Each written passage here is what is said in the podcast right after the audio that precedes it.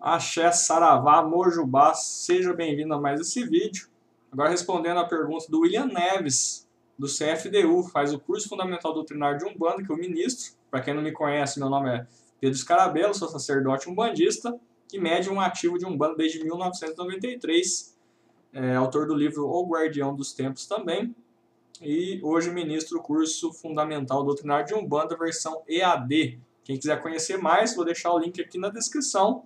E já pedindo aí um, um like, uma curtida aí sua é, no nosso canal. É, se inscreva no nosso canal também, ative o sininho para que quando a gente colocar novos vídeos você fique sabendo no mesmo instante, tá bom? Ajude nosso trabalho aí na divulgação da nossa religião, tá certo? Então, o William Neves perguntou é, lá no nosso grupo secreto de alunos né, do, do CFDU é, se, a, se, se uma pessoa está querendo se tornar um bandista, ela pode ter outras práticas religiosas ou tem que se dedicar exclusivamente na Umbanda.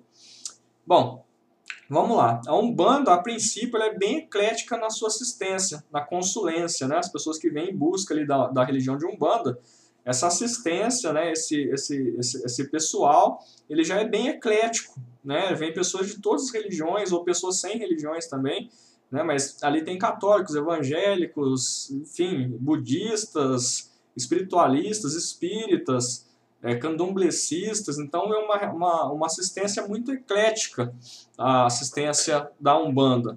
Né? Uma ou outra pessoa acaba é, se apaixonando pela religião, gosta da religião, gosta dos seus fundamentos, da sua doutrina, da sua prática, da sua liturgia, e acaba é, querendo conhecer mais, aprender mais sobre a religião, acaba entrando para a religião e, consequentemente, muitas vezes acaba ainda é, frequentando a sua ex-religião, entre aspas, né? ou a sua religião anterior, e ficam as duas religiões ali é, em paralelo, né?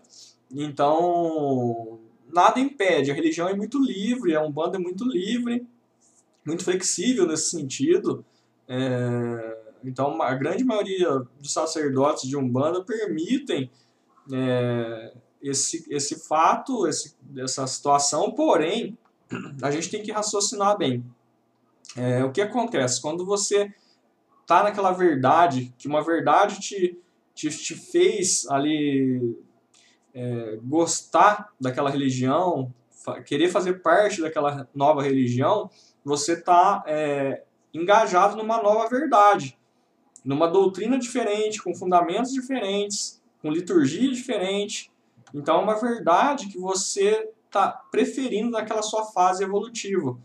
Então, quando a gente tem uma preferência dentro dessa fase evolutiva, o que, que a gente faz? A gente deveria, ao certo, optar por uma dessas verdades, porque senão o seu copo vai encher e vai transbordar com informações diferentes e vai virar uma confusão.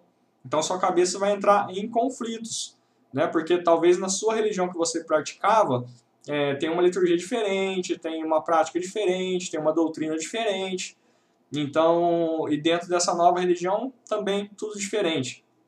Então você acaba entrando em conflitos, porque cada religião vai te esclarecer de formas diferentes, vai te orientar de formas diferentes, né? E a prática ali também são diferentes. Então aí que acontece? Sua cabeça, seu copo enche, transborda e vai virar uma confusão, vai virar um conflito de ideias ali, de opiniões e de verdades né? Então seria ideal que você escolha, logicamente, uma verdade, né? E não existe verdade absoluta, a gente já fala isso no, curso também, no CFDU.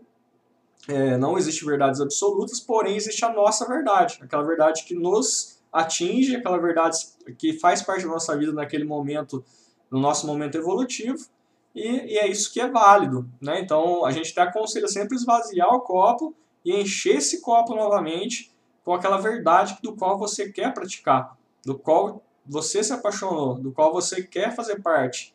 Então esvazie o copo, enche o copo novamente com essa verdade do qual você escolheu, tá certo? Então espero ter respondido sua pergunta.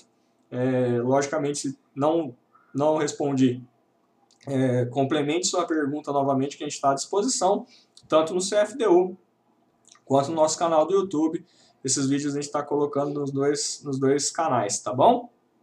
Então, é, Peço mais uma vez o seu like, sua curtida. Peço mais uma vez, se inscreva no canal para a gente continuar é, o nosso trabalho para que isso não acabe, tá bom? Então, muito axé, link na descrição para quem quer conhecer o CFDU, serão muito bem-vindos. A gente também ajuda o projeto educacional Ninho, que ajuda crianças carentes com esse projeto, né, de um valor irrisório. Vocês não viram isso ainda né, no Brasil. Então, façam parte, venham conhecer sem compromisso, que a gente está à disposição para tirar dúvidas de vocês, tá bom? Muito axé, até o próximo vídeo.